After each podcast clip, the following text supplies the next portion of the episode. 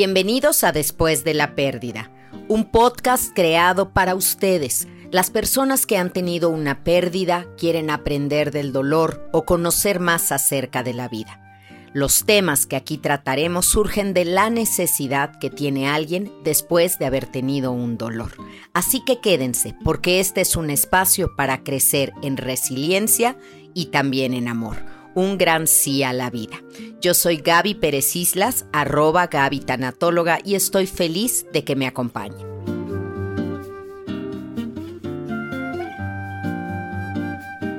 Bienvenidos a un episodio más de Después de la Pérdida. ¿Qué creen? Después de la pérdida hay soledad. Y hoy vamos a hablar de la soledad una que es muy disfrutable porque todos buscamos en algún momento, ay, ese ratito de qué rico, me quedé solo, voy a poder ahorita entrar al baño con calma o me voy a hacer unos tratamientos de belleza o voy a leer sin interrupciones. Pero también vamos a hablar de esa que no queremos y no buscamos, de la soledad que llega después de la pérdida de un ser querido. Ay, quédense conmigo y prepárense, ¿eh? porque yo creo que tenemos que aprender a llorar. Y si hay algo llorable en esta vida, es el sentirte solo, porque más que una realidad, es una emoción, un sentimiento. Muchas personas pueden estar rodeadas de otros y sentirse solos. Y tal es el caso de muchos actores, cantantes, pues que viajan, que van en gira, bueno, llenan auditorios y están rodeados de público y de fans, pero ya cuando cierran la puerta de su habitación de hotel, se quedan profundamente solos. ¿Qué hay entre el estar solo, literal, o sentirte solo? Yo creo que cuando te sientes solo, estás en un estado de solitud. Es decir, la persona que tú quisieras que estuviera a tu lado no está. Aunque haya muchas, pues esas para ti serían un poco más prescindibles. Tú quieres a alguien o una pareja o a tus padres o a un hijo y te sientes desolado sin esa persona. Fíjense qué fuerte, qué fuerte esto que acabo de decir, porque tal vez otros no puedan o no quieran estar con nosotros, pero nosotros tenemos que valorar el estar con nosotros mismos para nunca estar desolados, que se parece mucho a abandonados, pero en un estado de profunda soledad interior.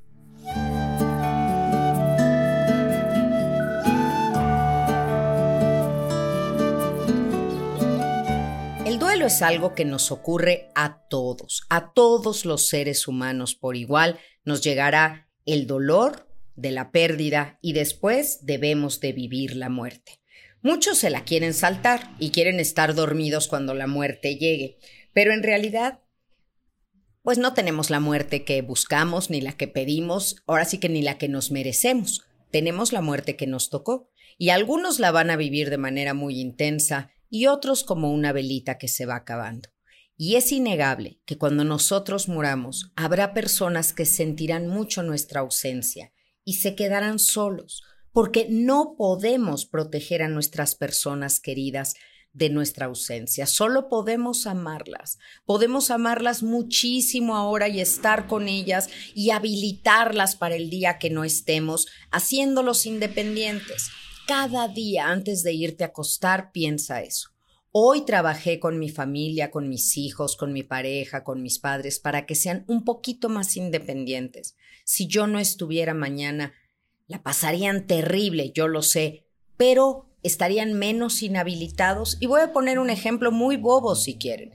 Pero las mamás tenemos que aplicarnos todos los días a ver, hoy te voy a enseñar a amarrarte la agujeta.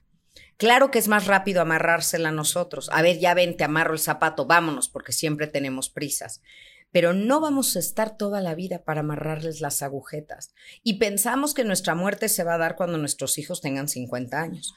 Pero ¿qué tal que no? ¿Qué tal que nos vamos antes? Y aquí quiero recordar, compartir con ustedes la historia de una niñita que su mamá murió en, en un crucero por un ataque de asma un caso muy triste y ella quedó muy chiquitina. Y entonces cuando yo iba a verla a su casa, veía yo a su papá, a su hermano y a ella. Ella llegaba, tenía un cabello precioso y íbamos a empezar a platicar y sacaba su cepillo y me decía, ¿me peinas? Ay, bueno, se me estrujaba el alma. Hacía yo lo mejor que podía, porque dicho sea de paso, nunca he sabido peinarme ni yo. Eh, y, tuve tres hijos hombres que pues siempre los traía con el cabello corto y no había necesidad de mayor peinado. Pero le cepillaba el cabello, le trataba de hacer una colita de caballo y me daba cuenta cuánto amor había en eso y cuántas veces para ella ese contacto con su mamá en que le cepillaba el pelo, se lo desenredaba o la peinaba para ir a la escuela era importante. Un día que la fui a ver y me dijo lo mismo, le dije, ¿y si te enseño a peinarte? Para que no dependas de que tu papá te peine, que además el papá estaba haciendo lo mejor que podía, malabares con 80 cosas, y además la peinaba. Sí quiero decirles que la peinaba. Claro, a lo mejor no le quedaban las trencitas tan hermosas, pero la niña iba peinada a la escuela. Sí, me dijo, enséñame a peinar y estuvimos frente al espejo teniendo nuestra sesión de, de, consejería ahí y le enseñé pues los pocos trucos que yo sé, como una diadema te puede sacar de apuros, cómo ponerte un brochecito, eh, cómo a lo mejor desenredarte el cabello y usar acondicionador para que no se te enrede tanto. En fin, son cositas que creo que aportaron algo a su independencia. Y sé que seguiría extrañando a mamá en muchas otras áreas pero no tener a la persona que necesitamos nos hace sentir muy, muy solos. ¿Cuándo es el mejor momento de plantar un árbol? No, pues seguramente hubiera sido hace 20 años. Y si lo hubieras plantado hace 20 años, dice el proverbio, pues hoy ya tendría sombra para cobijarte. Pero ¿cuál es el segundo mejor momento para plantar un árbol? Hoy. Así que quiere decir que si no habías estado preparando a los tuyos para eso, pues yo creo que hazlo ahora. Empieza a hacerlo. Vivir es una tarea que tenemos que asumir. Y si quieres que el día de mañana tus hijos tengan aceitunas, planta el árbol hoy, ¿no? Planta el olivo hoy para que el día de mañana ellos puedan tener esos frutos.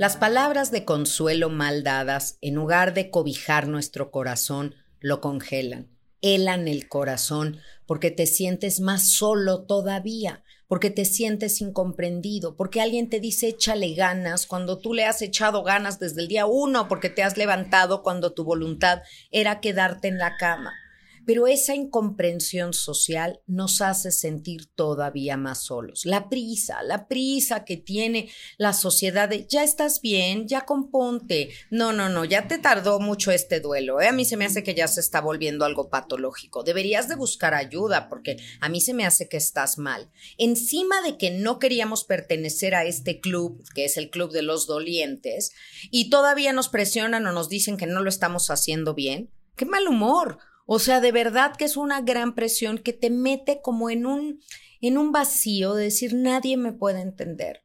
Nadie capta lo que para mí significa esta ausencia, este dolor. Y por eso nos sentimos tan solos. Qué triste es que una experiencia que es totalmente natural, hoy la estemos volviendo un trastorno, la llamemos una enfermedad. No se extrañen que el día de mañana ya haya píldora para el duelo, ¿no? Así, un día de estos ya se acordarán de mí en unos años. Alguien va a tener esa genial idea para rápido, rápido, tómatela y que se te quite. Y en realidad, lo que ayuda no hace daño. ¿Y qué ayuda? Ayuda a hablar, ayuda a llorar. Yo comencé este episodio diciéndoles que teníamos que aprender a llorar, para que no todo lo tratemos de razonar desde la teoría, sino nuestra realidad trate de encajar en esa, en esa teoría para poder vivirla. A ver, el duelo del libro no existe. Así paso uno, paso dos, todo lo he hecho bien, porque ninguno de esos pasos te incluyen que solo te vas a sentir. Sabías que te ibas a sentir triste, pero la soledad te golpea como una gran sorpresa.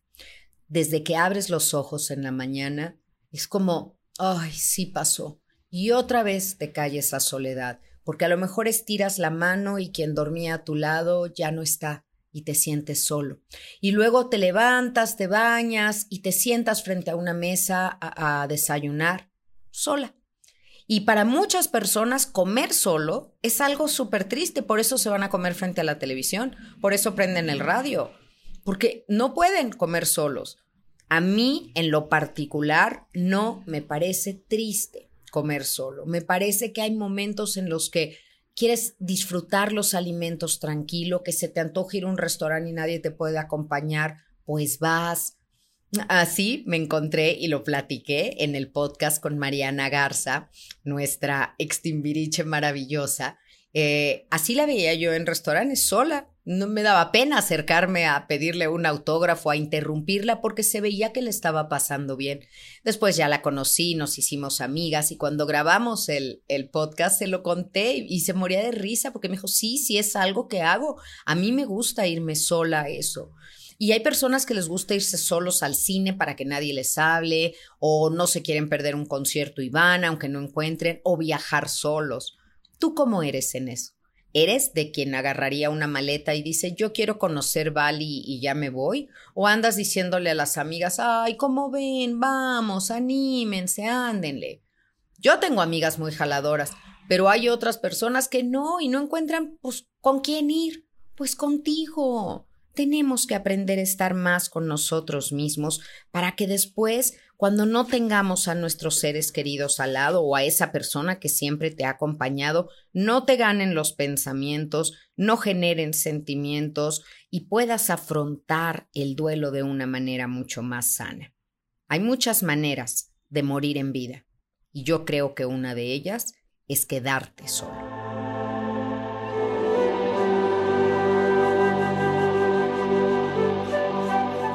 Si te gusta escribir y trabajar tu duelo a manera de terapia narrativa, te recomiendo los duelarios. Hay uno especial para cada tipo de pérdida. Estos cuadernos de trabajo están disponibles en Mercado Libre y Amazon México.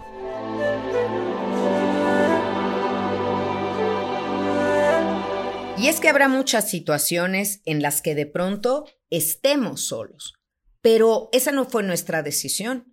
Nuestra decisión será si nos quedamos solos o no, porque tú puedes conocer a alguien en cualquier momento de tu vida.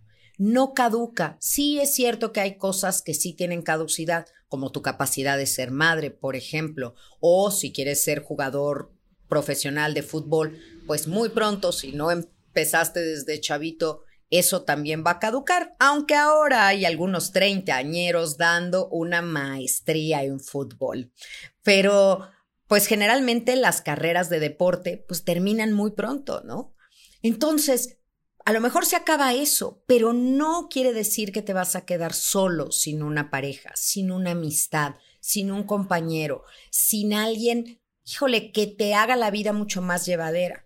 Y aquí voy a hacer un paréntesis grande para hablar de las mascotas. Y saben que uso la palabra mascota con todo el cariño del mundo, porque si algún un ser mitiga la soledad, es una mascota.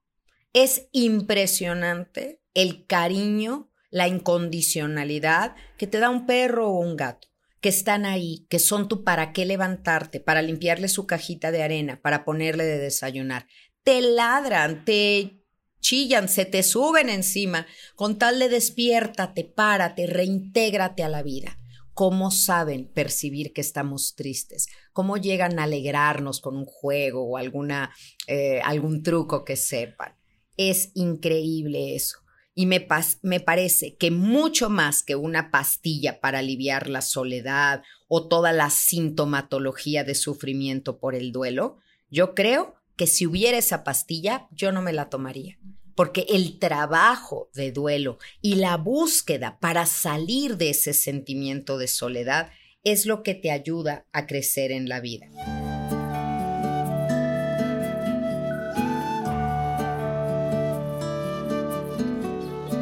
Sentir dolor no te hace débil, te hace humano. Y desde la experiencia de ser humano te puedes contactar con alguien más para mitigar la soledad. Hay muchas otras maneras. Además de las mascotas, por ejemplo, se me ocurre pertenecer a una causa. Entrar en, no sé, estos que defienden a las ballenas o los ecologistas o los que están reciclando basura. súmate a una causa, ayuda, abre esa puerta del sentido de la vida hacia afuera para encontrarte con otro Ve a cargar niños a una casa hogar, ve a ser voluntaria para leer cuentos en un orfelinato, ve a hacerle compañía a adultos mayores en un asilo. Hay tantos lugares donde tu presencia puede ser tan valorada. En lugar de que estés en tu casa, tristeando, solo, haz algo con eso y créemelo que el servir te va a llenar la vida. Jamás te sentirás sola o solo si tienes una misión, si tienes un compromiso. ¿Y qué me dicen de los grupos de apoyo? Aquella persona que ha perdido a un ser querido, de momento entra en un estado de shock, de incredulidad, no lo puede creer y se aísla. Pero hay muchas otras personas que están viviendo duelos similares, nunca iguales. Y si puedes integrarte a un grupo de apoyo donde tengas ese permiso maravilloso de mostrar tu dolor, donde puedas hablar de tu pérdida, expresar tu enfado, llorar su muerte sin ser juzgado y además entender que otras personas pasan por ese dolor y que a lo mejor van un pasito adelante de ti y el trayecto que han seguido es una brújula que te puede ayudar a ti. Entonces, la medicación que tomes, los antidepresivos y ansiolíticos, pueden paliar tu dolor o esa sensación desagradable de soledad, pero nunca resolverán un duelo. La mejor terapia, decía eh, eh, el doctor Montoya, un doctor colombiano maravilloso, especialista en los derechos de los niños en duelo, él decía, la mejor terapia sigue siendo oído-hombro el que escuches a alguien y que se puedan recargar en ti.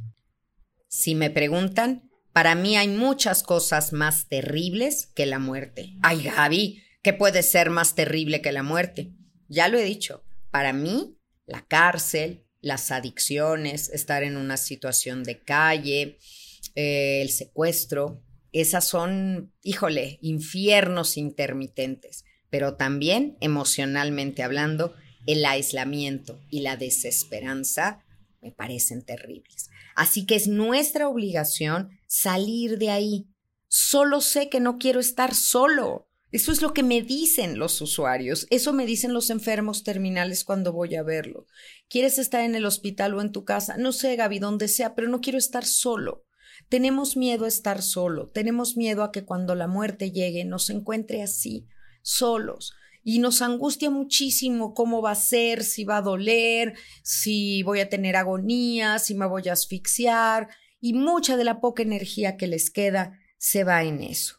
Qué importante es poder hablar de estos miedos, de la muerte inminente y sentir que aún en esas condiciones de estar enfermo puedo sentirme amado y acompañado.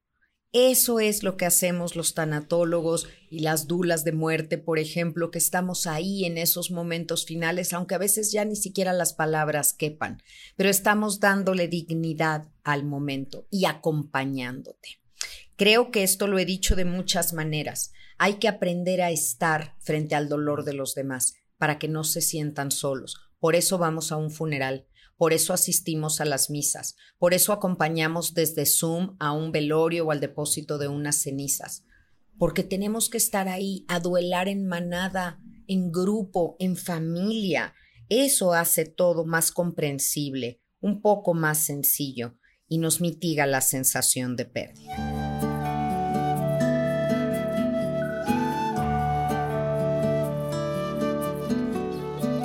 Podemos entender el concepto de soledad.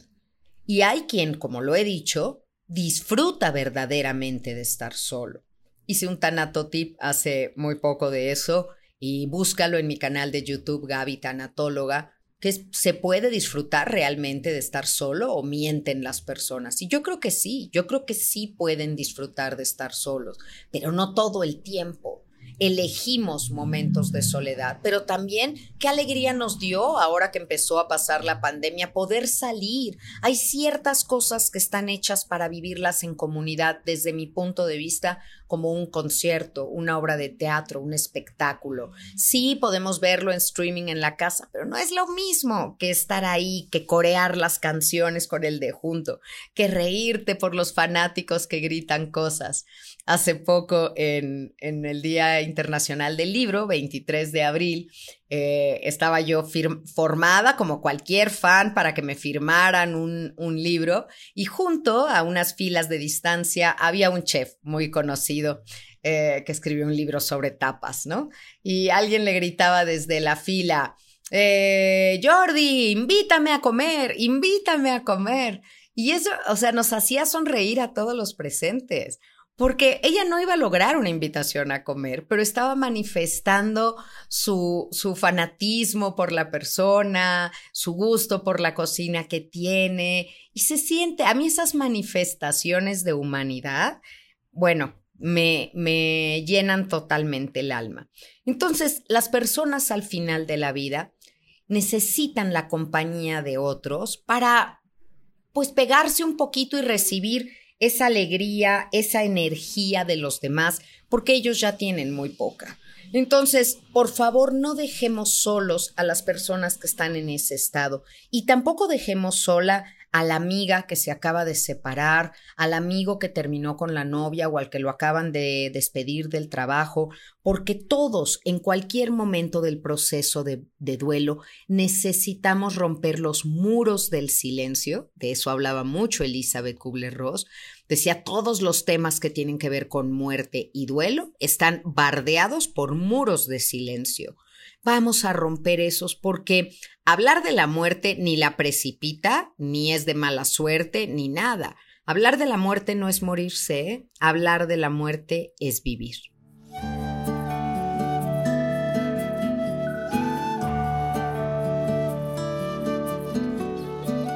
Creo que nos sentimos solos en los malos momentos cuando fracasamos, cuando no logramos que nos dieran ese trabajo que buscábamos, cuando no hemos conseguido pareja, cuando vemos las redes sociales y vemos que todo mundo pasa unos fines de semana espectaculares y viajan y fiestan y nosotros no, cuando nos comparamos, cuando competimos y perdemos, híjole, nos sentimos muy solos. Pero saben también cuando, cuando tenemos éxitos, cuando nos va muy bien, cuando quieres festejar con alguien y a lo mejor no encuentras una compañía sincera, alguien que se alegre con tus cosas, que no quiera una tajada del pastel, que no siente envidia, porque tanto para llorar como para celebrar, te hace falta una persona, una persona significativa.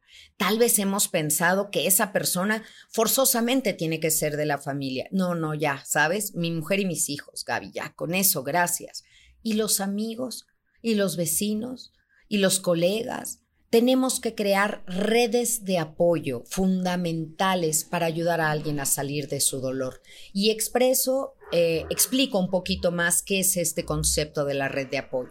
Cuando alguien, un doliente, viene a consulta, parte de lo que exploramos en la primera sesión es qué redes de apoyo tiene, es decir, de qué se agarra para no diluirse en el dolor, para no estar tan solo. Y hay personas mayores que su grupo de juego de cartas es una gran red de apoyo. Otras personas que sus amigos del club son esta red de apoyo. Para otros sus vecinos son espectaculares. Entonces necesitamos ver qué, es, qué y quién, cuál es el tejido que sostiene a este doliente para apoyarlo y que se sienta menos solo para que pueda pedir ayuda en un momento dado, para que pueda compartirle si está teniendo muchos pensamientos catastróficos.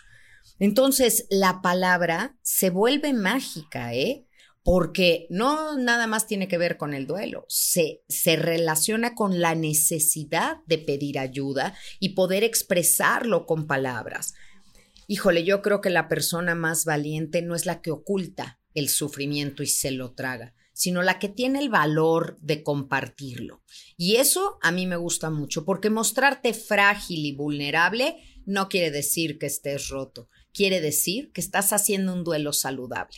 Así que basta de fingir y pidamos ayuda, levantemos la mano para decirle a alguien, oye, ¿puedes venir? Es que hoy no quiero estar solo o se avecina una fecha que es bien difícil para mí. ¿Podemos hacer un plan? Bueno, esto sería súper asertivo y es lo que se ve en los grupos de apoyo, pero no estamos acostumbrados a pedir. Esperamos que al otro se le ocurra y nos ofendemos profundamente cuando el otro no se acuerda del aniversario luctuoso de nuestro hijo, cuando las personas no fueron a la misa, donde no hacen lo que esperamos. Y perdónenme, pero es que las personas ni han pasado por un dolor como el nuestro, no han tenido esa vivencia relacional, se le llama, que es puedo relacionar lo que tú estás viviendo con lo que yo viví. Esa vivencia relacional me ayuda a ser empático y solidario contigo. Pero yo creo que esta herida que se nos genera en el corazón por falta de relaciones se puede curar teniendo otras relaciones y siendo asertivos en nuestras relaciones, diciendo qué necesito, qué ocupo. Y en muchos momentos ocupamos compañía. Considero que hay tres tipos de amigos. Hay amigos con los que te puedes ir a tomar un café y reírte y bromear y, y compartir memes y stickers y qué bien. Hay amigos con los que puedes ir un poquito más profundo y hasta viajar un fin de semana, emprender un proyecto juntos. Pero hay amigos que puedes estar con ellos cuando no estás bien. La amiga que ves, y no importa que te maquilles o te peines. El amigo que no le importa que andes sin lana. Ese que te quiere oír, que te va a aconsejar, pero que te va a escuchar y que puede estar frente a tu dolor. Ese es, es una joya una persona así, en las buenas, en las malas, que sabe cuidar de sí mismo para poder estar ahí para ti también. Entonces, vivir la ausencia de un ser querido es una experiencia que te puede dejar exhausto, ¿eh? Es devastador. Entonces, qué bueno que haya alguien que venga a sumarle a esta experiencia tan dura, pues compañía física, el que esté ahí, palabras y sentimientos que emocional y relacionalmente te levanten, te haga pensar, este es el, el, desafío cognitivo mental que tienes, y amigos o personas que te muevan a un terreno espiritual. Ah, porque vamos a hablar que quien tiene fe nunca está solo.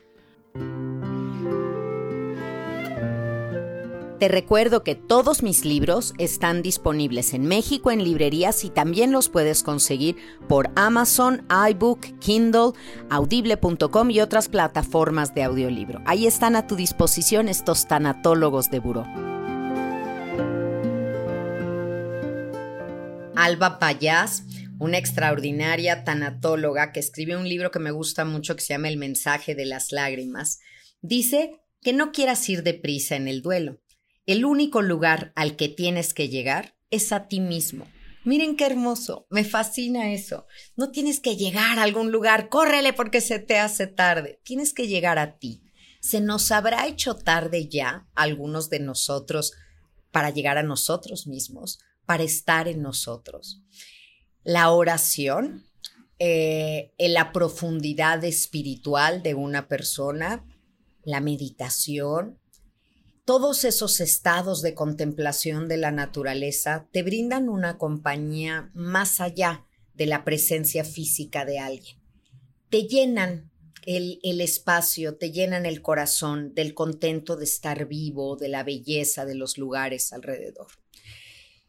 A riesgo de parecer mmm, mocha, digamos, eh, quiero compartirles lo que Dios es para mí porque creo que sería poco generoso de mi parte no hacerlo. Y a mí Dios me acompaña tanto que mis hijos se ríen porque yo siempre digo, Dios arregla mi agenda. Ay, mamá. Hay veces que literalmente veo mi agenda y digo, hoy no voy a tener tiempo ni para comer. O sea, no hay un solo espacio libre. Y sin embargo, alguien cancela y entonces tengo esa hora para comer. O llega de repente uno de mis usuarios y me trae y me comparte un sándwich que trajo. Te traje un sándwich, Gaby, porque yo voy a comer en lo que estamos en sesión y comemos juntas. Increíble. O alguien viene de viaje y ¿qué crees? Te traje este queso delicioso de tal. Ya ven, comí. Dios arregló mi agenda. Esto es extraordinario. Eh, Dios en mi vida ha ido evolucionando o ha ido evolucionando el concepto en el que yo lo tenía. Y les cuento rápidamente. Cuando yo era muy pequeña, mi papá quería que fuéramos a misa los domingos. Mi mamá no era la más de ir a misa, la verdad. Al final era íntima amiga de la Virgen de Guadalupe. Pero cuando éramos niños no tanto, pero mi abuelito materno sí, iba a misa todos los domingos y mi papá, muy español en esto, también quería que fuéramos. Entonces íbamos con mi abuelo materno, íbamos a Santa Mónica, una, iglesia en la colonia del Valle que le gustaba mucho, donde hoy reposan los restos de mis papás. Y entonces íbamos a misa y ahí estábamos. Ay, de niña estaba bien, había un lugar especial donde nos ponían casi una caballeriza para que no hiciéramos ruido, y a mí me gustaba el coro y me gustaba cantar y me gustaba escuchar la misa, pero claro, luego me dio una etapa de adolescente que te da flojera ir porque ya no lo consideras tan divertido. Y mi papá, como no sabía convencerme de ir con argumentos pues de profundidad espiritual, me chantajeaba con decir, si vas a misa conmigo, te compro tu elote a la salida. Y ustedes ya saben el nivel de apetito que tiene esta tanatóloga y que amo los elotes, así que por supuesto que iba yo a misa con tal de comerme mi elote. Después fue pasando el tiempo y el elote ya no era la causa principal. Empecé a interesarme muchísimo en las lecturas y en los buenos oradores. Siempre he buscado sacerdotes que sean buenos oradores, que compartan. Además, pues eh, me casé, mi marido también, católico, y empezamos a ir a misa todos los domingos. Es algo que disfrutamos, que ya no era por obligación y por compromiso. Conforme mi mami se fue volviendo más religiosa, pues por supuesto que también me la llevaba yo a misa. Pero ¿qué me gusta de misa? Han de estar ustedes diciendo algunos, ¿no? Gaby, pero que yo siento que no ir a misa es como que alguien te invitó a cenar a su casa, tiene el lugar puesto y tú no llegaste y el lugar se quedó puesto. Ya sé que Dios está en todas partes y que no tengo que ir a un lugar especial para estar en contacto con Él. Pero esa es su casa, como yo tengo una casa. Y Dios vive en mi casa y yo vivo en la de Él. Y cuando estoy fuera de viaje en cualquier ciudad, entro a una iglesia y siento que llegué a casa. De verdad. Y qué casas tan bonitas tengo en el extranjero, ¿eh? Es increíble que muchas personas entran como turistas a estos templos sin ningún respeto si se está llevando a cabo una celebración eucarística, solamente a tomar fotografías y si supieran de lo que se pierde, si supieran del dueño de la casa. Pero bueno, no estoy catequizando aquí ni convenciendo a nadie, solo les estoy diciendo que esa es mi fe y mi fe me acompaña mi Dios está conmigo no para solucionarme los problemas, sino para darme la fuerza para tomar la decisión que yo debo de tomar.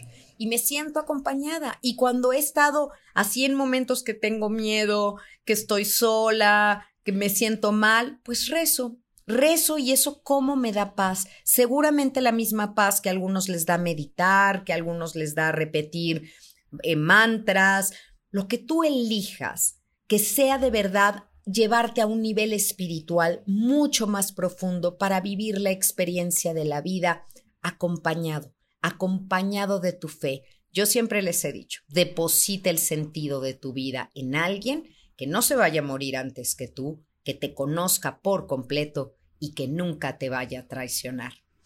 ¿Quién sería esa persona mejor que Dios y tú mismo?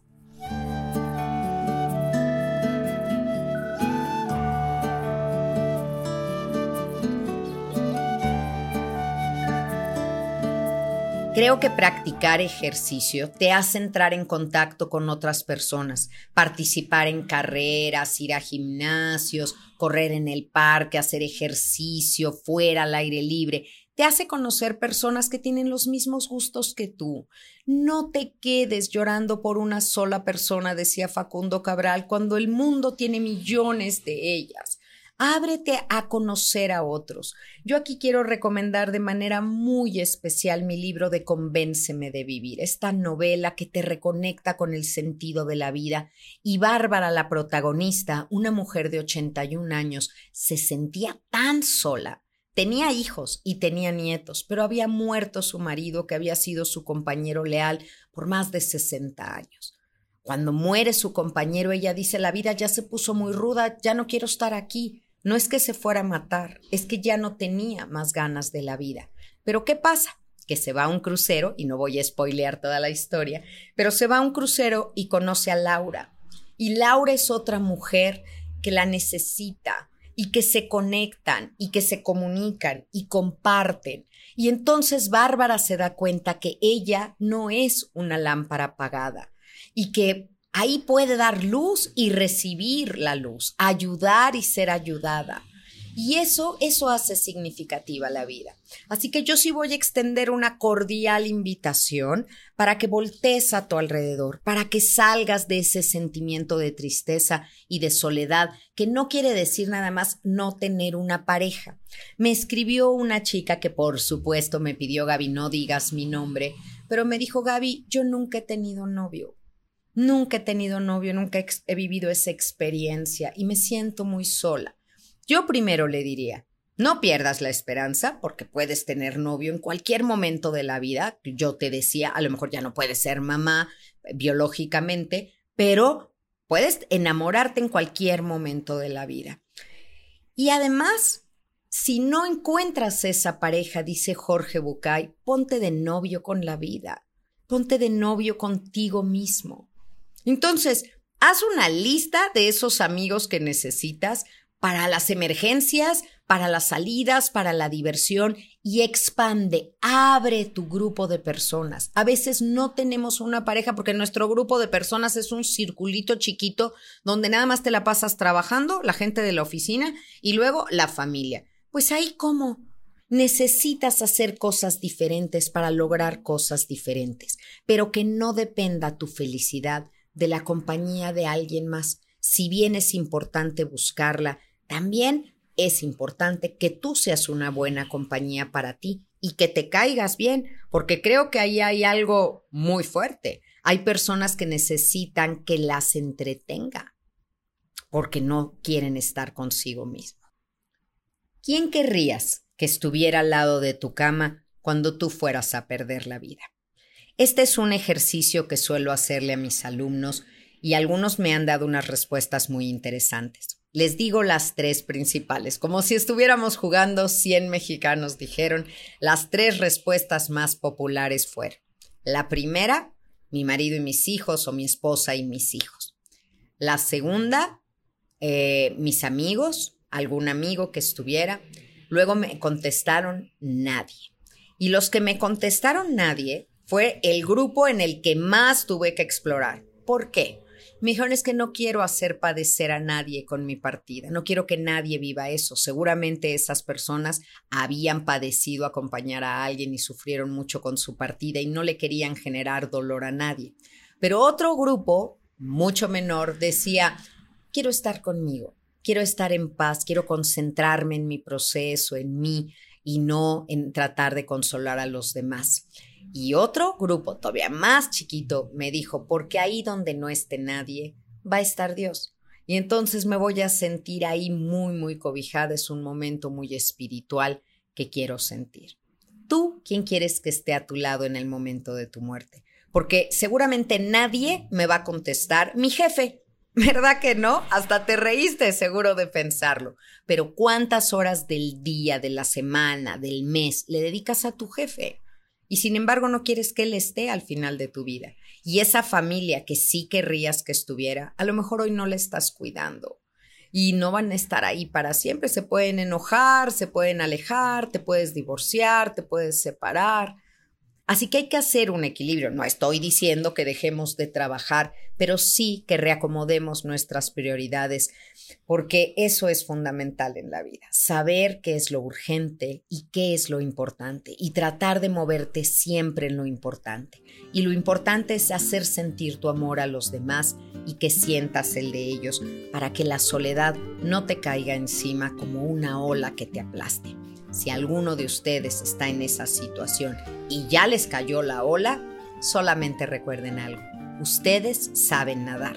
Y también me tienen a mí, a Gaby Tanatóloga, que siempre estoy aquí y que estoy aquí a través de mi voz en Después de la Pérdida para acompañarlos. Si yo he logrado mitigar un poco la soledad que alguno de ustedes tenga, amén por eso. Ustedes son gran compañía para mí.